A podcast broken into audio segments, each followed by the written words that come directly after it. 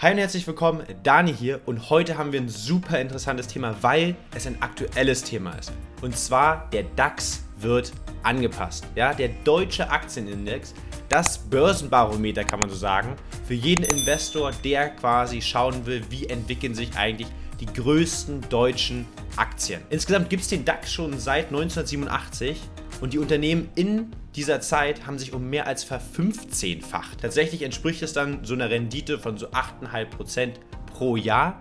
Und jetzt die Frage, warum verändert man jetzt überhaupt was? Ja, welche Schwachstellen gibt es vielleicht auch im DAX, die man jetzt beheben will? Und vor allem, es kommen zehn neue Unternehmen dazu. Und davon will ich dir einfach heute fünf potenzielle Aufrücker quasi vom MDAX in den DAX vorstellen, wie du vielleicht dann auch davon profitieren kannst. Hi und herzlich willkommen zum Investieren mit Daniel Podcast. Dem Podcast, wo wir dein Geld für dich mit dem richtigen Mindset arbeiten lassen. Doch lass uns jetzt erstmal schauen, wie denn der aktuelle Stand ist. Also, wie viele Unternehmen gibt es erstmal im DAX? 30 aktuell. Die Frage ist aber, wie kommt man denn bisher in den DAX? Ja, wie ist dieses Prozedere?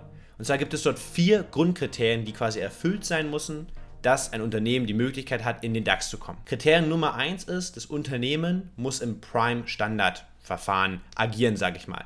Das heißt, sie muss einfach die Kommunikation und generelle Pflichten am Kapitalmarkt erfüllen.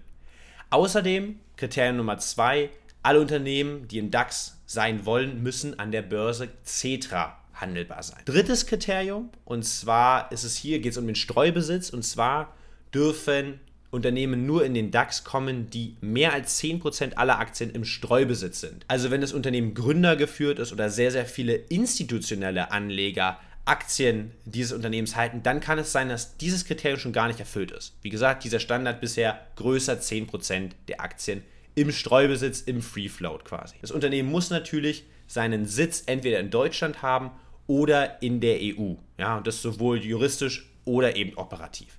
Also das sind die vier Kriterien, die wir bisher haben. Das ist ein System, was quasi seit 1987 existiert und bisher auch ganz okay funktioniert hat. Aber natürlich gerade die Causa Wirecard, und ich glaube, jeder weiß, wovon ich spreche, hat unfassbar viele Schwachstellen eben auch an diesem System aufgezeigt. Ja, so war es so, dass Wirecard, obwohl sie quasi unfassbar lange ihre Jahresberichte verschoben haben, immer noch im DAX waren und nachdem dann klar war, hier wurde gescammt quasi, ja, hier wurde Betrug wirklich begangen, war es immer noch so, dass Wirecard im DAX war. Und jemand, der beispielsweise einen ETF auf den DAX in seinem Depot oder im Sparplan hatte, hat immer noch, ich glaube, über sechs Monate lang ein quasi insolventes Unternehmen in, oder in ein insolventes Unternehmen investiert. Das ist natürlich ein Faktor, der einfach äh, nicht sein kann, nicht mehr sein darf. Und deswegen gibt es quasi jetzt neue Kriterien, die quasi ab September 21, also wirklich jetzt aktuell ähm, zeitnah dann greifen werden, die dafür quasi angewandt werden für jene Unternehmen, die jetzt neu in den DAX aufgenommen werden und in Zukunft aufgenommen werden wollen. Kriterium Nummer eins und ich finde dieses selber sehr, sehr gut, und zwar müssen alle Unternehmen mindestens in zwei aufeinanderfolgenden Jahren im EBITDA, ja, also im Earnings Before Interest and Taxes, und Depreciation Amortization, also im Gewinn vor Zinsen, Steuern, Abschreibungen, müssen die Unternehmen ein positives Ergebnis erzielt haben. Außerdem müssen alle Unternehmen natürlich quartalsweise einen Geschäftsbericht veröffentlichen und der darf um maximal 30 Tage verschoben werden. Ja, Causa Wirecard, ansonsten wird man ausgeschlossen. Drittes Kriterium finde ich auch sehr, sehr gut.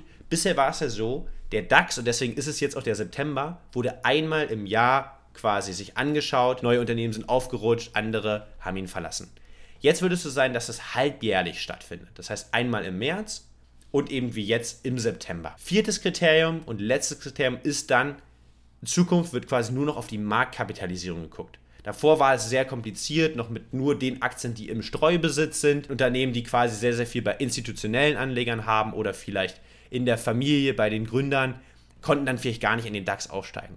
Jetzt ist quasi das größte Kriterium die Marktkapitalisierung. Und jetzt habe ich tatsächlich, jetzt geht es eigentlich richtig erst los, fünf Unternehmen für dich vorbereitet, die ich dir vorstellen möchte, wo ich glaube, sie könnten in den DAX aufsteigen. Das, wie gesagt, innerhalb der nächsten zwei Wochen. Ich glaube, die Entwicklung des DAX könnte dann sehr, sehr gut laufen, weil viele dieser Unternehmen ich sehr positiv sehe, auch nach dieser kurzen Analyse. Und ich würde sagen, wir starten direkt rein mit dem ersten Unternehmen. Das erste Unternehmen, was ich für dich jetzt in dieser Ausstellung mitgebracht habe, ich bin tatsächlich ein großer Fan davon, weil es eine unantastbare, muss man wirklich sagen, Marktstellung mit sich bringt. Wovon spreche ich? Natürlich von Airbus. Ja, und wir springen hier direkt mal auf den Bildschirm. Airbus, ein Unternehmen, du siehst es hier schon, 91 Milliarden Marktkapitalisierung. Also die sollte schon mal gar kein Problem darstellen. Der Sitz tatsächlich von Airbus, und das wusste ich davor auch noch nicht, äh, ist in den Niederlanden. Ja, das sieht man auch hier an der ISIN, die mit NL beginnt. Und ähm, bei Airbus ist es natürlich so, vielleicht ganz kurz zum Geschäftsmodell. Es ist der, oder es ist ein europäischer Flugzeughersteller und es ist weltweit gesehen tatsächlich auch die Nummer 1, wenn es um Flugzeuge geht. Der Umsatz ist ein bisschen aufgeteilt, ja, ein bisschen was im Bereich Helikopter, in der Rüstungsbranche sind sie auch aktiv, aber tatsächlich der größte Anteil vom Umsatz bei Airbus macht der zivile Luftverkehr aus. Und hier sind sie, wie gesagt, die weltweite Nummer 1. Und das Schöne ist, und du kennst es sicherlich, in diesem Markt finden wir eigentlich nur zwei Unternehmen.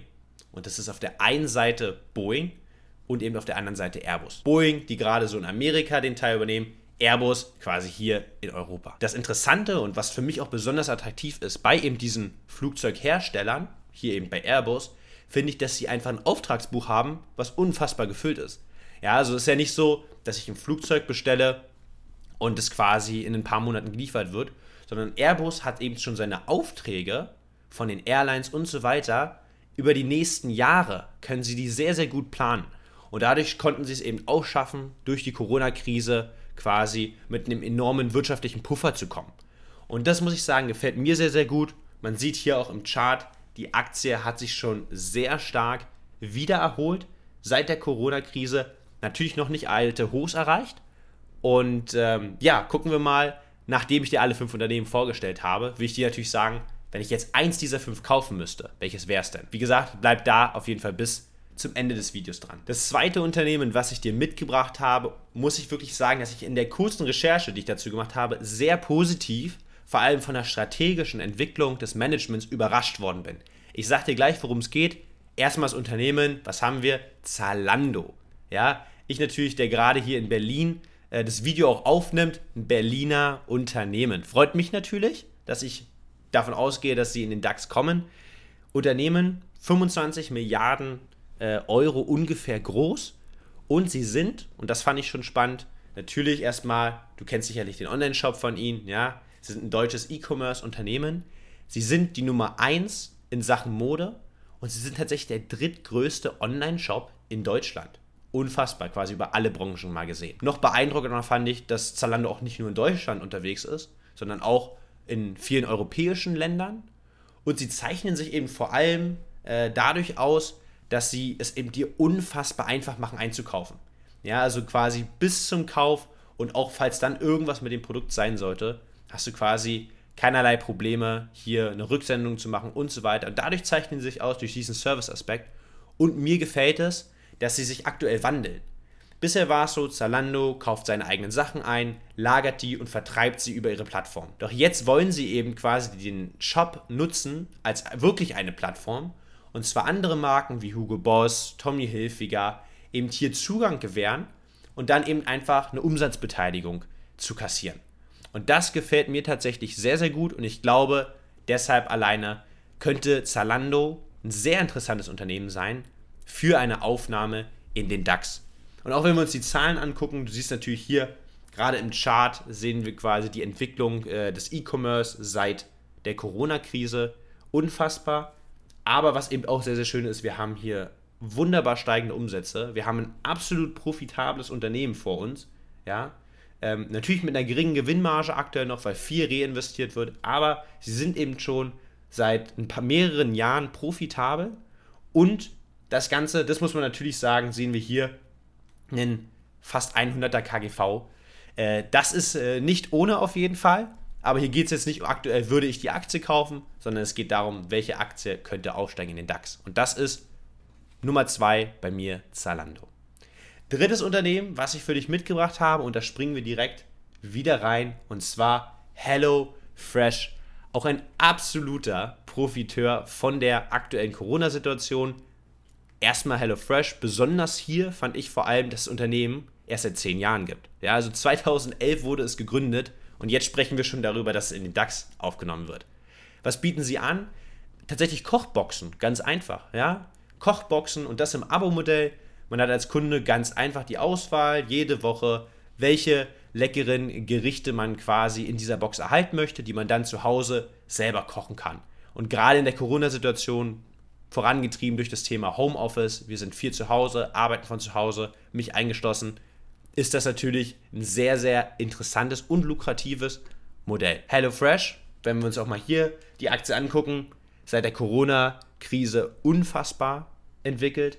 Aber auch hier, ähnlich wie bei Zalando, sehen wir wunderbar steigende Umsätze. Wir sehen, dass sie jetzt auch schon profitabel waren im letzten Jahr, dass dieses Jahr natürlich auch nochmal bestätigen werden und aktuell hier die Aktie mit einem 40er KGV als schöner Wachstumswert, ja, davon haben wir nicht so viele im dann möglichen DAX, finde ich, wie gesagt, stehen hier die Wachstumsaussichten, die Chancen sehr, sehr gut. Viertes Unternehmen, wir sind schon bei Nummer 4 angelangt und zwar haben wir hier wieder eine ganz andere Branche. Ich habe auch darauf Wert gelegt, dass wir hier wirklich fünf komplett unterschiedliche Unternehmen haben. Und zwar spreche ich von Puma. Ja, hier muss ich tatsächlich sagen, dass ich extrem überrascht bin, was bei Puma eigentlich seit 2013 passiert ist.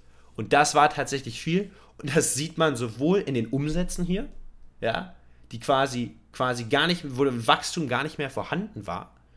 Und wie jetzt sich der Umsatz entwickelt. Und das sieht man quasi entsprechend auch im Aktienkurs.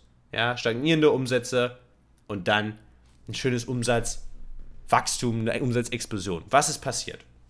Erstmal ganz kurz, Puma, Milliarden, sind wir hier bei ungefähr 16 Milliarden Marktkapitalisierung. In Anführungsstrichen relativ klein.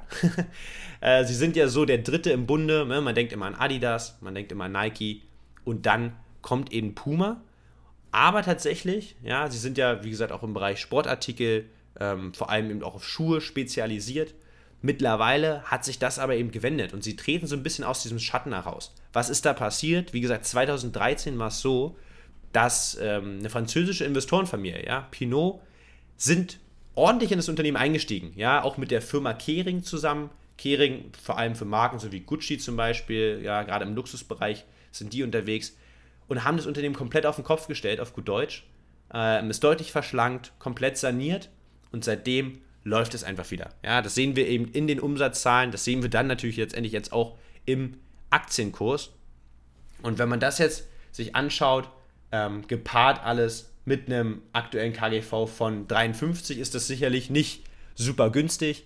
Auch Puma ist ja hier ein Profiteur von der Corona-Situation, gerade durch den Bereich Online-Shopping. Online und ähm, nichtsdestotrotz, auch wenn sie vielleicht aktuell ein bisschen teurer, aber sicherlich bewertet sind, meiner Meinung nach ein sehr interessanter Kandidat für den Aufstieg in den DAX. Ja, dass wir auch quasi neben Adidas ein zweites Unternehmen aus dieser Branche dabei haben. Letztes und fünftes Unternehmen und tatsächlich für mich vom Geschäftsmodell fast das spannendste, muss ich sagen, ist Sartorius. Sagt tatsächlich wahrscheinlich gar nicht so vielen von euch etwas. Ja, ich kann die Aktie jetzt so seit ein, zwei Jahren, habe mich jetzt ein bisschen äh, tiefer damit auch auseinandergesetzt.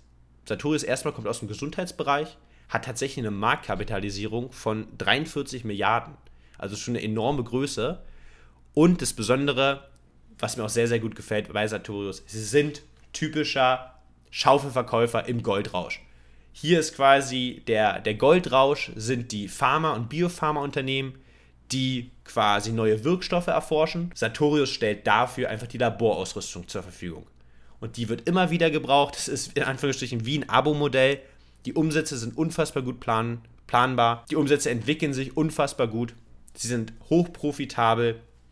Und natürlich gerade die Corona-Situation hat bei Sartorius den Umsatz sowas von ansteigen lassen, weil einfach durch die Nachfrage in der Erforschung des Coronavirus eben super viele Unternehmen natürlich geforscht haben, die immer auf die Ausrüstung von Sartorius zugegriffen haben und deshalb finde ich einfach, ne, war es so ein Thema, egal wer den Wirkstoff rausbringt, Sartorius profitiert immer. Und genauso ist es auch gewesen.